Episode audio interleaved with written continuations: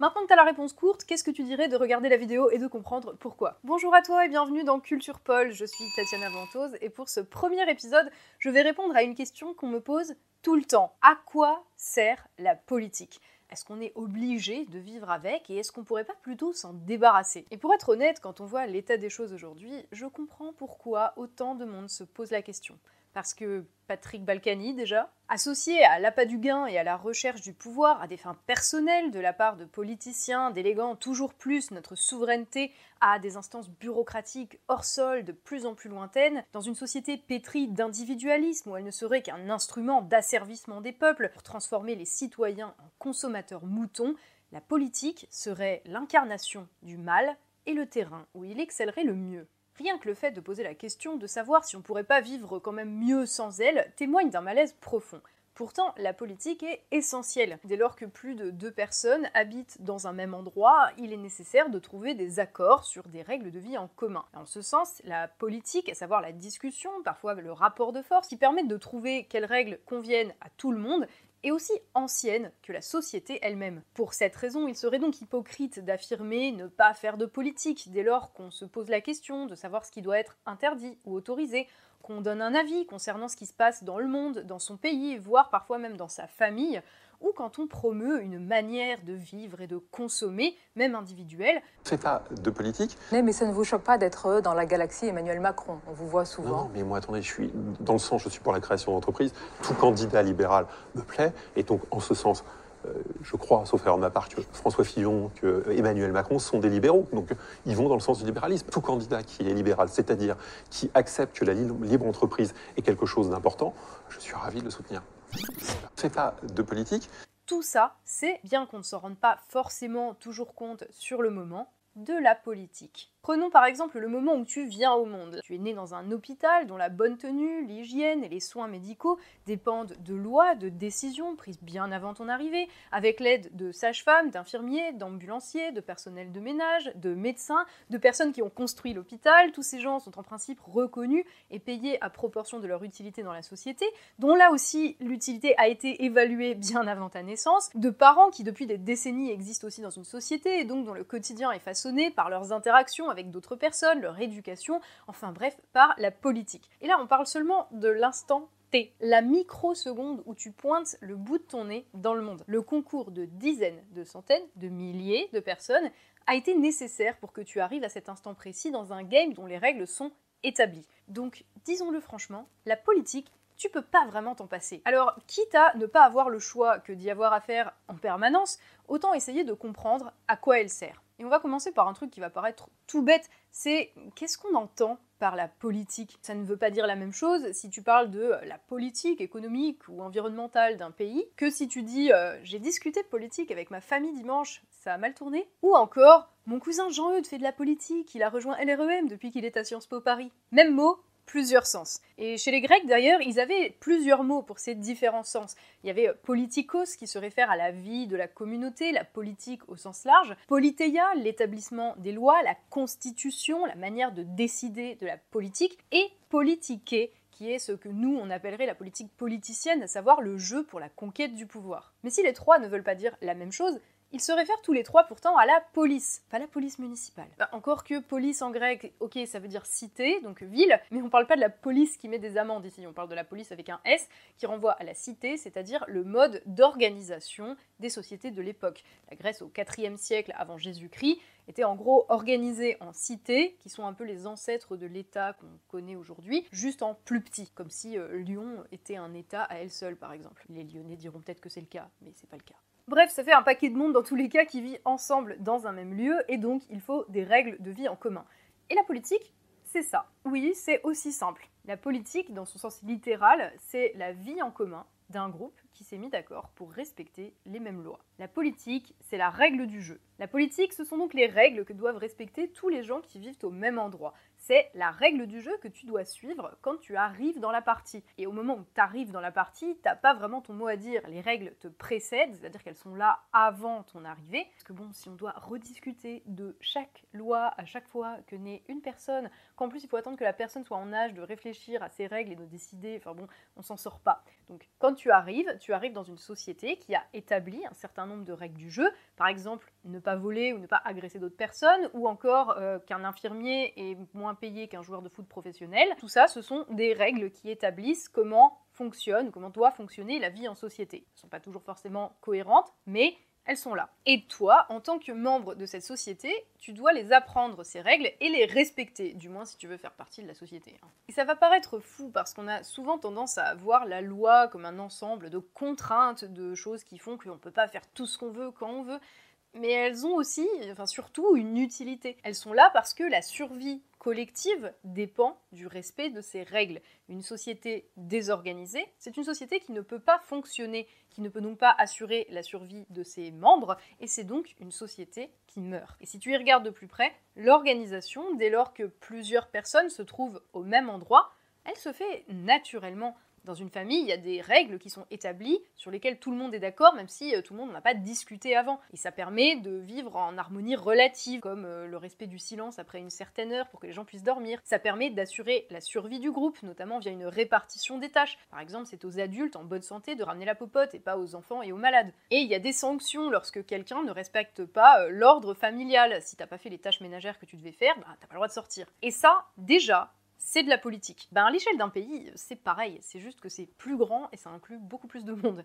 Mais je te dis rien de nouveau, hein, puisque c'est exactement ce que nous a dit Aristote il y a 2500 ans. Oui, la réflexion sur la politique, elle date de, de il y a longtemps. Quand Aristote dit que nous sommes, nous, êtres humains, des animaux politiques. C'est-à-dire qu'on fait de la politique naturellement. Celui qui serait hors politique, soit serait un être dégradé, donc qui n'a pas de fonction dans la société, soit un être surhumain, capable de survivre tout seul, ce qui, à ma connaissance, euh, n'a pas encore été découvert. Enfin, il y a bien Julien Rochdy qui a essayé, mais ça n'a pas l'air de trop bien marcher. Parce qu'en tant qu'humain, on a plein d'atouts, mais pour survivre, en tant qu'espèce, on a toujours été obligé de bosser à plusieurs. Et ce qui, selon Aristote, nous différencie des animaux, c'est que nous avons des notions de ce qui est bien ou mal, de ce qui est juste ou injuste, et donc de ce qui est acceptable par le groupe ou pas. Ça ne veut pas dire qu'on a tous le même, mais on a une idée de ce que c'est. Et c'est ça pour Aristote qui est au cœur de la manière dont nous envisageons la politique. Pour Aristote, c'est la politique plus que toute autre chose qui nous tient ensemble et qui nous permet de survivre en tant qu'espèce, puisque la politique, la vie de la cité, rassemble aussi tous les autres sous-groupes qui existent ou ont existé. La famille, le village, les tribus, enfin tout ce que vous voulez, et c'en est leur aboutissement. Mais si l'idée en elle-même est très simple, la politique c'est l'ensemble des règles que nous devons suivre et qui tiennent ensemble les membres d'une société, dans la pratique, ça se corse un petit peu, notamment parce que les règles du jeu, l'organisation de la société nécessitent régulièrement d'être remises en question et repensées en fonction de comment le contexte évolue des lois qui étaient essentielles il y a 500 ans, parce qu'elles contribuaient à faire fonctionner la société de manière à ce qu'on puisse survivre, bah, elles sont plus nécessairement utiles aujourd'hui. Par exemple, au Moyen Âge, l'adultère pouvait être sévèrement puni, et ça avait peut-être un sens à une époque où la mortalité infantile était énorme, un enfant sur deux n'atteignait pas l'âge de 10 ans, et où il était essentiel pour la stabilité de l'espèce d'avoir des cellules familiales elles aussi stables, et aussi parce que euh, on n'avait pas non plus fait des super progrès niveau médecine, et on savait pas forcément guérir les maladies vénériennes, et donc si tu ramenais une saloperie de l'extérieur dans ta maison, ça compromettait sérieusement la capacité de survie du collectif. Du coup, bah, la punition, elle était à la hauteur du danger que le crime représentait pour la collectivité, parfois la mort, parfois l'ostracisme. Par exemple, en France, on a imposé aux couples adultères de courir tout nus sous les sarcasmes et euh, les rires de la foule pour ruiner leur réputation. Ça rappelle un certain épisode de Game of Thrones, mais cette pratique a été abolie. Aujourd'hui, de telles lois ne sont plus adapté à un contexte où la médecine a fait des progrès. Et d'ailleurs, heureusement pour certains, parce que sinon on était bon pour voir François Hollande courir à poil sur les Champs-Élysées avec Julie Gaillet. Oui, maintenant tu as cette image en tête, c'est pas la peine de me remercier. Bref, c'est un exemple peut-être un peu absurde, mais c'est pour vous montrer que ce qui était vu comme nécessaire à l'organisation de la société à une époque finit parfois par ne plus l'être. Quand le contexte change, l'organisation de la société, la répartition des rôles, les lois doivent être repensées. Quand on a aboli la monarchie en France, il y a tout un tas de gens dont on ne savait pas vraiment quoi faire. Les nobles, les aristocrates, qui étaient parfaitement insérés dans une société avec un roi et une noblesse qui prenaient les décisions, possédaient la plupart des terres, bah, une fois la République venue chambouler tout ça, une fois qu'on a coupé la tête au roi et que euh, on a exproprié certains, en tout cas aristocrates de leurs terres, pour euh, transformer ces terres en propriété publique, à quoi exactement pouvait bien servir un ex-propriétaire terrien dont la seule compétence c'était être né dans une famille dont euh, il avait hérité des terres et faire bosser des pauvres gens pour lui. D'ailleurs, aujourd'hui, la République française ne reconnaît pas d'existence légale à la noblesse, contrairement l'Angleterre par exemple, et c'est pas pour rien. Quand les règles en vigueur ne fonctionnent plus, ou en tout cas ne permettent plus à la société de fonctionner normalement, alors arrive ce qu'on appelle une crise politique souvent. Lorsqu'il y a une avancée technique, une évolution sociologique ou un progrès scientifique, les règles du jeu doivent changer. Et si elles ne changent pas, souvent c'est un facteur de création, voire d'aggravation de crise de la communauté, dont les règles se retrouvent en disharmonie, en décalage avec la réalité. Et quand le décalage est tel que plus aucune règle ne fonctionne, ou en tout cas que les règles ne permettent plus de garantir l'équilibre de la société, c'est dans ces moments que sont rendus possibles ce qu'on appelle des révolutions, qui ne surviennent pas nécessairement. Hein. Une révolution, c'est pas automatique. La période historique qu'on a appelée la révolution industrielle, c'est-à-dire le passage d'une société essentiellement agraire à une société mécanisée, qui a transformé la France en profondeur tout au long du XIXe siècle, a fait partir les gens des campagnes pour aller travailler dans les villes, à l'usine ou dans les mines, et donc a créé une situation, une réalité nouvelle, avec des ouvriers qui se retrouvaient dans un nouvel environnement de travail, avec des besoins nouveaux, demandant des droits nouveaux pour être raccord avec ce qu'ils vivaient, parce que quand tu travailles dans une usine à Paris, t'as pas forcément les mêmes besoins que si tu travailles comme agriculteur dans la Creuse. Bref, ces ouvriers ont commencé à se réunir ensemble pour les demander, ces droits, ces besoins nouveaux, et c'est à ce moment-là qu'ont été créés les syndicats, que les premières revendications pour la journée de 8 heures, ou pour avoir un jour de congé par semaine, oui, on en était là hein, quand même, que euh, ces gens se sont fait entendre. Bref, l'évolution du contexte, la transformation des conditions de travail, grâce à une avancée technologique essentiellement, a créé un déséquilibre entre les lois qui émanaient du politique et les besoins de la réalité vécue. Ça a permis l'essor de ce qu'on a appelé le mouvement ouvrier, mais euh, je m'égare légèrement, revenons à notre politique. En bref, la politique, c'est de base la règle du jeu, établie bien longtemps avant que nous ne venions au monde. Mais on a vu que cette règle du jeu doit régulièrement changer pour suivre l'évolution de la société. Une politique, dans une société à un moment donné, elle n'est pas immuable. Il faut qu'elle soit raccord avec ce qu'est la société. Sinon, euh, on aura encore des lois vieilles de 2500 ans en vigueur aujourd'hui et ce serait vraiment n'importe quoi. Comme en Angleterre où, si t'es enceinte, légalement, t'as le droit de faire pipi dans le cas que d'un policier. C'est normal en Angleterre. Du coup, se pose la question de comment on les définit, ces règles du jeu. Et c'est la deuxième idée. La politique, c'est le processus de définition des règles communes. La règle du jeu, elle n'est pas tombée toute seule du ciel il y a quelques dizaines de milliers d'années. Il n'y a que les fanatiques religieux qui s'imaginent qu'un texte soi-disant de loi écrit il y a mille ans doit être appliqué à la lettre aujourd'hui. La règle du jeu, ce n'est pas une vérité révélée il y a quelque chose qui la précède. Et cette chose s'appelle la politique. Mais pas dans le même sens que ce qu'on a dit au début. La politique, ce n'est pas juste l'organisation, c'est aussi le fait de chercher la meilleure organisation pour la société. Bah oui, c'est pas évident non plus. Comment on le sait que dans le contexte actuel, la meilleure décision à prendre pour la société, c'est celle-ci et pas une autre? Les gars qui ont décidé les congés payés en 1936, comment ils savaient que c'était ça le bon truc à faire à ce moment-là? Le gouvernement d'aujourd'hui, comment ils se sont dit Tiens, euh, la meilleure idée là, c'est dire aux gens d'acheter des sapins de Noël, mais on va interdire la vente de boulettes de guirlandes. Ça va aider à freiner une épidémie. Oui, je sais, ce sera facile de juger après coup avec les chiffres. Non, d'ailleurs, c'est facile de juger sans les chiffres que c'est une décision de merde, mais c'est un autre sujet. Comment est-ce qu'on en vient à se dire la société est là, donc il faut changer telle règle pour suivre l'évolution de la société et ne pas sombrer dans la crise? Alors on va vite faire revenir sur Aristote, lui c'est la base. Pour lui, la politique, c'est la recherche du bonheur. Oui, je sais, quand on regarde la politique aujourd'hui, c'est pas forcément le premier truc qui vient là, le bonheur. Mais attention, pour Aristote, le bonheur, ce n'est pas quelque chose qui se mesure individuellement dans sa vie personnelle. Pour lui, le bonheur, c'est une affaire collective. Et en ce sens, la politique, c'est décider de ce qui est bon pour tous et non de ce qui est bon pour soi. S'assembler dans une cité, dans un État, c'est participer au bonheur de manière réfléchie et raisonnée des gens qui se rassemblent pour décider de ce qui est bon pour tous, c'est au final éviter à la société de devenir l'esclave de la tyrannie, du désir de celui qui n'a pas d'éducation, qui est incapable de faire usage de sa raison. Et pour Aristote, c'est de la raison que vient la loi. Pas d'une vérité absolue, d'un texte écrit il y a des centaines d'années, pas d'une recherche de plaisir individuel, mais de la raison, soit la meilleure partie de l'être humain. Alors bien sûr, vous m'objecterez que nous ne sommes pas toujours raisonnables, ce à quoi Aristote vous répondrait que c'est bien à ça que sert la politique précisément. Elle sert à établir la loi de la cité grâce à la raison, de manière à ce que nous soyons, nous, êtres humains faibles et déraisonnables, obligés d'agir en suivant la loi, soit les conseils de notre raison,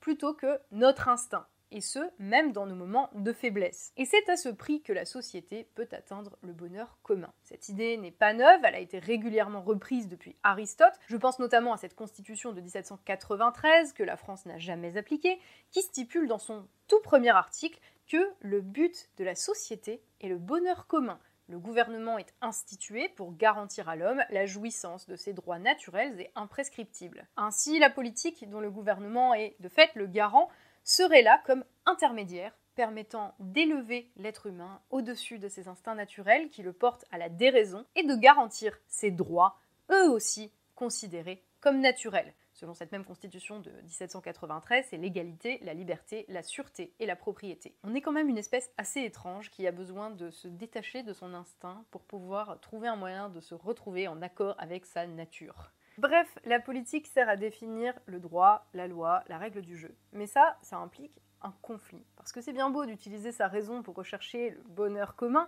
mais on a tous une idée différente de ce que doit être le bonheur commun. Comme le dit d'ailleurs Homer Simpson, qui pique sa réplique à Stephen Hawking dans l'épisode des Simpsons de la saison 10, où les intellos, les gros cuits gèrent Springfield en pensant créer une utopie, et bien sûr, ça tourne mal. D'ailleurs, c'est un épisode des Simpsons que je vous recommande même par rapport à cette vidéo. Il n'y a pas de raison que je vous euh, mette que des trucs écrits il y a 2500 ans, hein, ça fait partie de la culture générale. Tout le monde est d'accord pour rechercher le bonheur commun en utilisant sa raison, enfin peut-être plus trop pour la raison au 21e siècle, mais en attendant, tout le monde n'est pas d'accord sur le bonheur dont on parle. Et souvent, bah, c'est con, mais ça va se résoudre au rapport de force. C'est d'ailleurs pour ça que pour le juriste et philosophe Carl Schmitt, le politique prime sur le droit et existe avant la loi, avant même l'État qui n'est qu'une expression possible du politique parmi d'autres. Parce que c'est le politique qui permet d'établir les règles et de définir et de créer l'État, les lois, le droit, via une distinction entre ce qui est ami et ce qui est ennemi. Et avant qu'on commence à rentrer dans l'aspect euh, conflictuel de la politique, parenthèse Karl Schmitt. C'était un nazi. Il a été démis de ses fonctions de juriste officiel des nazis en 1936 parce qu'il n'était pas assez nazi, mais c'était un nazi. Cependant, ses théories sur le droit et la politique sont encore largement utilisées et enseignées aujourd'hui. Et si vous ne me croyez pas, demandez à n'importe qui qui est en fac de droit, il vous dira que ce type est une référence absolue. Considérons donc que ces écrits théoriques sont à mettre à part de ses opinions et engagements personnels. Et oui, je me sens obligée de préciser parce qu'il va forcément y avoir les habituels qui veulent brûler les livres et censurer l'histoire qui vont gueuler. Et non, quand je dis les gars qui veulent brûler les livres et censurer l'histoire, je ne parle pas ici des nazis. Bref, autant les désamorcer, les écraser tout de suite avant d'être obligés de signer des accords à Munich. Et cette référence était peut-être un peu prématurée, parenthèse Carl Schmitt, fermée. Revenons donc à ce qu'il définit comme étant le politique. Pour Carl Schmitt, dans absolument toutes les sociétés, que l'État existe ou pas, peu importe quel est le système institutionnel, tant que l'homme vit en société, c'est-à-dire qu'il n'y a plus de deux personnes, bah, le politique existe, tout simplement, parce que la vie en communauté doit forcément être organisée. Et pour organiser cette communauté, comme les définitions de ce que doit être la règle du jeu ne sont pas les mêmes pour tout le monde, bah, il faut bien trancher. Et ça se joue à la force, d'où l'essence conflictuelle de la politique, c'est-à-dire le fait que la politique est de base pour lui un conflit. D'ailleurs, si tu regardes comment ça se passe, quand tout va bien, que la société est stable, que les règles du jeu sont communément acceptées, raccord avec ce que vivent les gens, à savoir en période de paix et de stabilité, je sais en ce moment c'est dur à imaginer, mais... Euh, imaginez quand même, la vie politique peut être finalement assez tranquille, voire assez morne. Par contre, quand il y a une crise, une révolution, une guerre civile, Schmitt nous dit que le politique non seulement est toujours là, mais en outre est beaucoup plus intense qu'en temps entre guillemets normal. C'est parce qu'en ces moments-là, tous les conflits sur comment organiser la société sont exacerbés, les clivages sont beaucoup plus forts, parce qu'en temps de crise, les gens vont être portés à choisir un camp de manière radicale. Et la distinction entre ce qui est ami, c'est-à-dire qui partage une vision de ce que doit être l'organisation de la société, et ce qui est ennemi, donc qui défend une autre vision, est exacerbée. La distinction spécifique du politique, pour Carl Schmitt, c'est la discrimination de l'ami et de l'ennemi.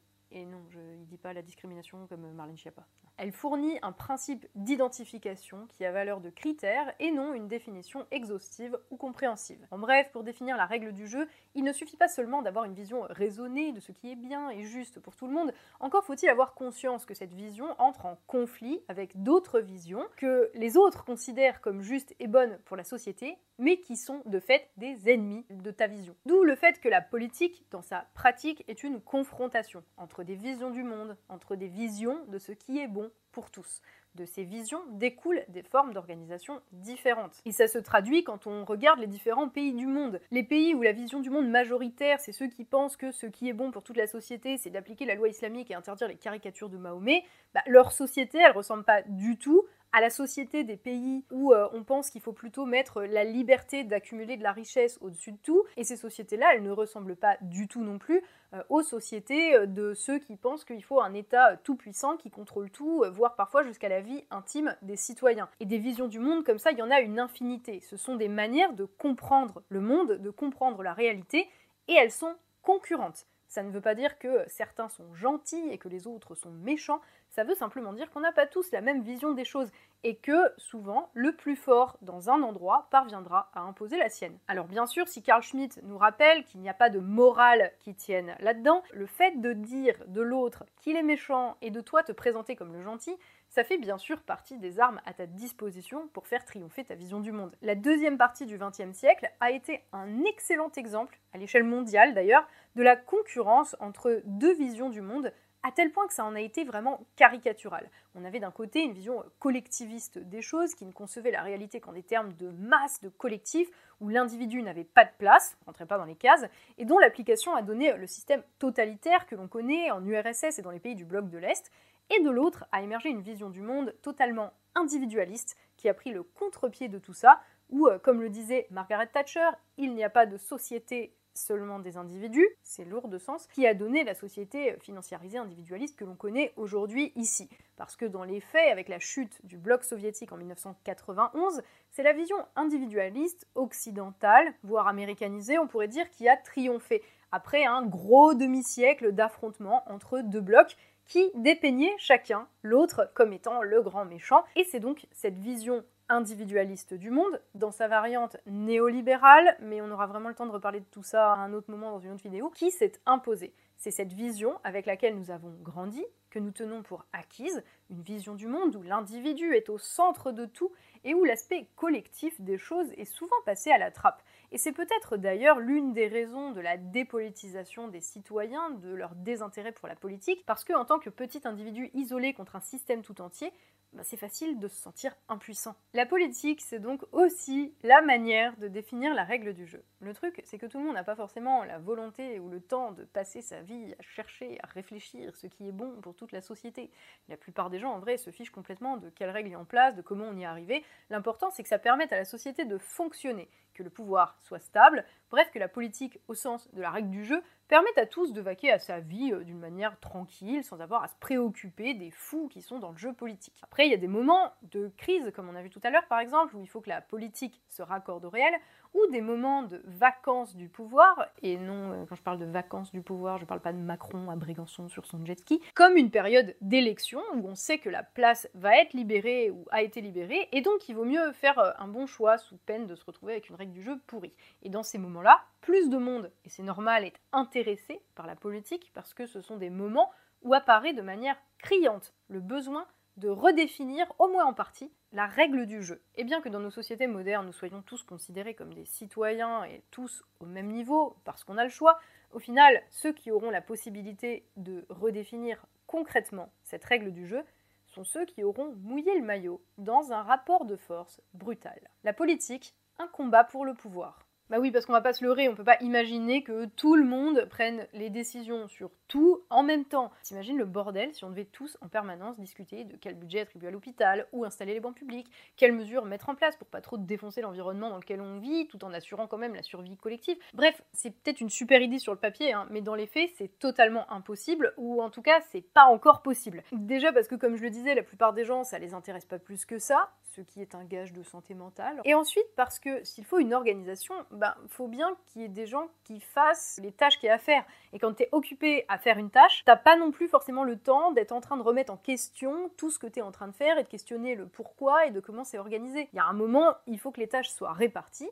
Donc euh, aujourd'hui, dans la société moderne, on choisit des représentants qui sont chargés d'organiser en notre nom la répartition des tâches dans notre société et de dicter la règle du jeu. Comme on est plus ou moins en démocratie, on aura le temps d'en reparler dans une vidéo, on a quand même tous plus ou moins notre mot à dire sur qui est en charge de l'organisation de tout ce bousin. C'est sûr que dans l'absolu, c'est mieux de se dire tout le monde choisit qui va organiser les règles du jeu plutôt que bah il y a un gars, c'est le fils d'un autre gars qui était le fils d'encore un autre gars et qui soit un super gars pour gouverner ou pas, ben on est obligé de faire avec lui jusqu'à la fin de sa vie et euh, on sera obligé de faire avec ses enfants si jamais. Déconnez pas, c'est le principe de la monarchie qu'on avait encore il y a trois siècles en France. Bref, pour décider de qui doit organiser le jeu, maintenant on élit des représentants dans le cadre d'un rapport de force que les Grecs désignaient par politique, soit le combat pour le pouvoir. Et ce à quoi Machiavel ajouterait et la lutte pour le garder. C'est le combat pour acquérir l'autorité nécessaire à la définition des règles du jeu.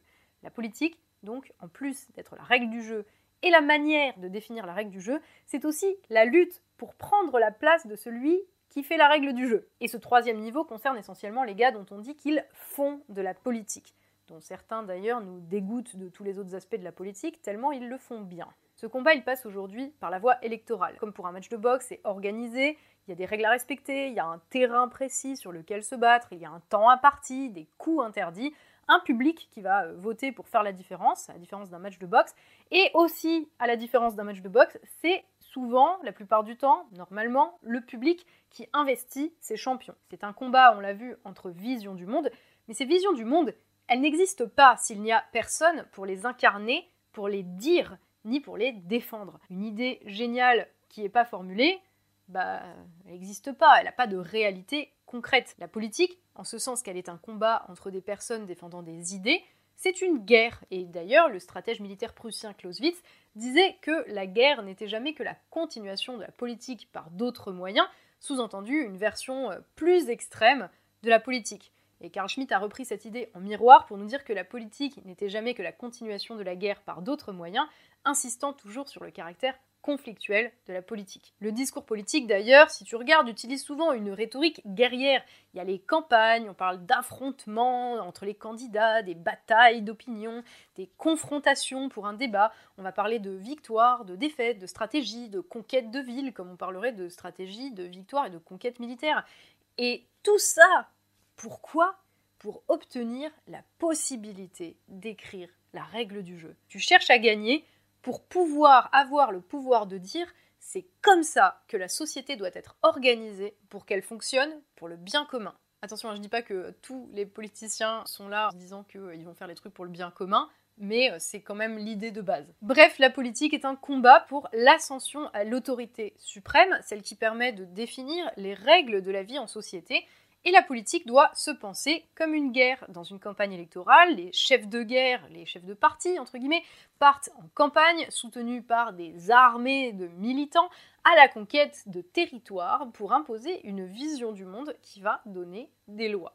Et dans la guerre, il y a plusieurs temps, bien sûr, on aurait tort de penser que tout se joue dans une seule bataille, tout comme on aurait tort de penser que tout se joue lors de la seule campagne électorale. Bien sûr, un débat d'entre-deux tours peut faire la différence entre une potentielle victoire et une défaite. Un scandale qui éclate peut ruiner les chances d'un candidat dans le combat. Mais globalement, la plupart des choses, ça se joue, faut pas se leurrer, en amont de la campagne. Parce que ce qui compte, c'est la vision du monde et pas le seul candidat. Comme dans une guerre, la manière dont tu pars est déterminante dans son résultat. Si tu pars en campagne encerclé par des adversaires, avec personne qui te soutient dans les endroits que tu veux conquérir, que tu as des armées bien moins balèzes que celles de l'adversaire, ben, c'est sûr que tu pars pas avec euh, les mêmes atouts euh, de départ que si tu as des armées partout, que tu as sécurisé des lieux stratégiques, et que en plus, euh, si l'adversaire bouge un cheveu, tu as 50 canons prêts à tirer pointés sur lui. Et ben en campagne électorale, c'est un peu pareil pour les candidats. Ce qu'ils ont assuré avant est limite beaucoup plus important que la campagne en elle-même. Ça ne veut pas dire que la campagne n'est pas importante, mais c'est un peu l'aboutissement de ce qu'il y a avant. C'est le principe de la guerre de position qui se joue avant l'affrontement final, qui est la guerre de mouvement. Un philosophe italien, Antonio Gramsci, qui a appliqué ce concept militaire à la politique. D'ailleurs, comme Gramsci était communiste et qu'il a été mis en prison par le régime fasciste, est-ce que ça annule le point Carl Schmitt de tout à l'heure Ou est-ce qu'on s'en fout Bref, pour Gramsci, la victoire électorale d'un parti ou d'une personne, c'est avant tout le triomphe de sa vision du monde. C'est-à-dire que quand un candidat est élu, pour Gramsci, c'est quasiment toujours parce qu'il a réussi à faire passer sa manière de penser dans la population générale. Je ne veux pas dire, attention, que le candidat aura lavé de force le cerveau à tout le monde en mode orange mécanique, quoique ça marcherait peut-être, mais j'entends par là que la majorité nécessaire à son élection aura adopté sa manière de penser, sa manière de voir le monde, son vocabulaire, ses symboles, tout ça comme étant la manière de voir le monde naturel, sans même s'en rendre compte. C'est ce que Gramsci appelle l'hégémonie culturelle d'un parti ou d'une classe, et qui vient pour lui nécessairement avant toute victoire politique. On aura le temps de revenir sur tous ces concepts dans les prochaines vidéos, mais pour faire simple, l'hégémonie culturelle d'une classe, c'est l'acceptation généralisée, ou par au moins une majorité, de sa vision du monde comme allant de soi. Je vous donner tout à l'heure l'exemple de l'individualisme néolibéral. Eh bien, on pourrait dire aujourd'hui que c'est cette idée-là qui est en position d'hégémonie culturelle, puisque la vision individualiste est dans notre pays aujourd'hui communément acceptée et la plupart des gens ne se rendent même pas compte à quel point. Je ne vais pas m'étendre particulièrement là-dessus parce que je veux vraiment prendre le temps de l'expliquer dans une autre vidéo. Mais si avant même d'aller voter, avant même qu'ils voient la tête d'un candidat sur une affiche, si la majorité de la population souscrit déjà à sa vision du monde, à sa manière de parler, à sa manière de comprendre la réalité, si la majorité se dit sans même y penser que c'est son organisation de la société qui est la meilleure, c'est beaucoup plus facile pour lui de gagner une bataille électorale que s'il amène un projet de société complètement différent, fondé sur une vision et une compréhension complètement différentes des choses, en disant aux gens, euh, bah, il faut que vous pensiez différemment maintenant, et puis on va changer toute votre vie. Pour résumer, la bataille pour le pouvoir, c'est-à-dire pour l'autorité permettant de définir la règle du jeu, ne se passe pas, pour l'essentiel, dans la campagne électorale. Elle se passe dans les têtes, dans les cœurs, bien avant tout cela parce qu'il te faut une légitimité auprès de ceux qui vont te donner leur approbation. Il faut que les gens soient convaincus de ta capacité à régler leurs problèmes, c'est-à-dire qu'ils soient convaincus que tu es le mieux placé pour mettre la règle du jeu en adéquation avec la réalité telle qu'elle est vécue. Et ça implique donc que les gens que tu espères convaincre partagent ta vision du monde. Ça ne va pas garantir une victoire au moment du combat final, mais disons que ça va mettre le candidat qui promeut une organisation relative à la vision du monde majoritaire, ça va le placer en posture de favori. Et à l'issue du combat, le vainqueur prend la place de celui qui est dicté avant lui la règle pour devenir le champion. Et alors seulement tout commence pour lui. Félicitations, vous avez gagné, maintenant bah, au travail. Sauf que même quand il a gagné, le gars arrive dans un game dont les règles ont déjà été établies bien avant lui. Et à moins de vouloir faire table rase du passé et tout remettre à zéro, ce qui s'est déjà vu dans l'histoire, en général ça se fait avec un peu de, de remous, Bref, il faut qu'ils les prennent en compte. C'est pas genre, bah c'est bon, je suis au pouvoir, euh, YOLO, je fais ce que je veux, euh, mes potes donnent des ordres à des colonels de gendarmerie et je file des passe droits à mes copains et je donne des coups de matraque à ceux que j'aime pas. Ça marche pas comme ça, normalement. Bref, les personnes au pouvoir sont censées être des personnes responsables et avec une conscience de la société et du pays qui n'est pas le narcissisme pathologique d'un enfant de 2 ans. Ceux qui font ça ont une attitude extrêmement dangereuse parce qu'ils menacent tout l'équilibre de la société, comme on le voit dans Game of Thrones avec le roi Geoffrey par exemple. Être au pouvoir, ça ne veut pas non plus forcément dire faire une révolution, réécrire toutes les règles et remettre toutes les règles à zéro quand t'arrives. Le but, je le rappelle quand même, c'est de conserver l'équilibre de la société, pour que la vie de la cité puisse s'organiser de la manière la mieux adaptée à la réalité des faits. Et c'est là qu'on peut se rendre compte que des gens qui vont être très très forts pour gagner une campagne, voire faire un vrai hold-up sur le pouvoir, en respectant d'ailleurs les règles démocratiques et l'art de la guerre, hein, peuvent se révéler carrément nuls une fois au pouvoir. La niaque, la rage de vaincre, personnelle, peuvent t'amener jusqu'au sommet, mais ça ne suffit pas à faire de toi quelqu'un de responsable ni un bon gestionnaire de la vie de la cité. Et là, je vais vous prendre un exemple extrêmement récent, c'est celui de Macron, qui a remporté la présidentielle, globalement un excellent boxeur, en tout cas meilleur que les autres, c'est lui qui a quand même remporté le match, mais depuis qu'il est au pouvoir, il a l'air de galérer complet avec ses ministres d'un amateurisme désolant, je ne vais pas vous les rappeler, incapable de sortir le pays des diverses crises, pour certaines dans lesquelles il l'a lui-même plongé, on va pas vous rappeler la crise des Gilets jaunes ou l'affaire Benalla, le mec qui change d'avis toutes les semaines, qui a pas l'air capable de se tenir à une décision sur la crise sanitaire, qui nous fait passer pour en plus des clodos à l'étranger, notamment parce que euh, il se fait pas respecter des dirigeants étrangers, enfin bref, Macron a peut-être gagné le match de boxe, mais niveau recherche du bonheur commun, organisation cohérente de la vie en société et règles du jeu raccord avec la réalité pour conserver l'harmonie et l'équilibre de la société, ben on repassera. Le truc, c'est que des gens comme ça, ça peut être franchement dangereux politiquement pour le pays tout entier parce que ça menace sa stabilité. Parce qu'un mec censé écrire les règles du jeu qui ne fait les règles que pour lui et ses potes, au lieu d'avoir en tête le bien commun et le pays tout entier, comme le suggère Aristote, il n'y a pas besoin d'être un spécialiste en économie ou en politique pour voir que c'est pas une recette pour que ça finisse très bien. Pas juste sur le plan euh, personnel, mais pour toute la société. Une fois champion, si tu veux pas finir la tête au bout d'une pique avec une société qui a sombré dans le chaos, t'as plutôt intérêt à respecter le contrat que t'as signé, au moins symboliquement, avec les gens qui t'ont mis là. Et t'as carrément intérêt à faire ton boulot, c'est-à-dire poser des règles du jeu raccord avec la réalité vécue pour conserver l'harmonie de la société. Et on va pas se mentir, en ce moment, c'est pas ultra le cas. Et d'ailleurs, si tu regardes, c'est pour ça que quand les gens ils en parlent, souvent ils disent que les politiciens sont déconnectés du réel parce qu'au-delà de leur personne, ce sont leurs politiques, ce sont leurs règles qui ne sont pas en phase avec le réel. Et c'est justement ce qui nous emmerde avec les politiciens, c'est cette impression qu'ils ne sont pas là parce qu'ils ont une idée raisonnée et réfléchie de ce qu'est le bien commun, et qu'ils ont une vision du monde dont découle une organisation cohérente de la société, mais l'impression qu'ils sont là juste pour leur personne. La plupart des joueurs sur le plateau de la politique sont peut-être des gens qui se sont engagés avec une vision, une réelle volonté de changer la règle du jeu, mais beaucoup ont l'air de s'être perdus en route et ont l'air de bien se satisfaire d'en tirer un parti. Tiens, c'est marrant, hein, tirer un parti pour un, pour un politicien. Qui leur est profitable personnellement. C'est ce que Max Weber, économiste et sociologue allemand, pas nazi, résume par il y a deux façons de faire de la politique. Soit on vit pour la politique, soit on vit de la politique. Pour Weber, vivre de la politique, c'est-à-dire être payé comme un professionnel de ça, brise la vocation du politique, puisque cela encourage à n'être motivé que par la reconnaissance sociale et l'argent lié au statut du politicien, et non par l'action politique elle-même. Si tu veux te lancer dans le combat pour redéfinir la règle du jeu, ben faut peut-être déjà commencer par être bien sûr de toi et être sûr que c'est pas juste une putain de bataille que tu mènes personnellement, pour ta gloire, pour l'argent ou parce que t'as un truc à compenser. C'est un truc que tu fais pour le bien commun. Ça implique d'avoir un minimum d'abnégation, de sens du sacrifice et une éthique, mais pas une éthique au sens moral, personnel du terme. Comme le disait Machiavel, on s'en fout complètement que tu sois une bonne personne. Hein. Ce qu'il faut quand tu gères un pays, c'est que tu le gères bien. Que tu sois un connard qui pisse dans les aquariums des gens qui t'hébergent, ah, comme Lorenzo, ou que tu sois un saint dans ta vie perso, ça ne compte pas en politique. Ce qui compte, c'est ton éthique au sens politique du terme, soit te rappeler pourquoi tu es là, et ce que tu sers. Ou plutôt, qui tu sers.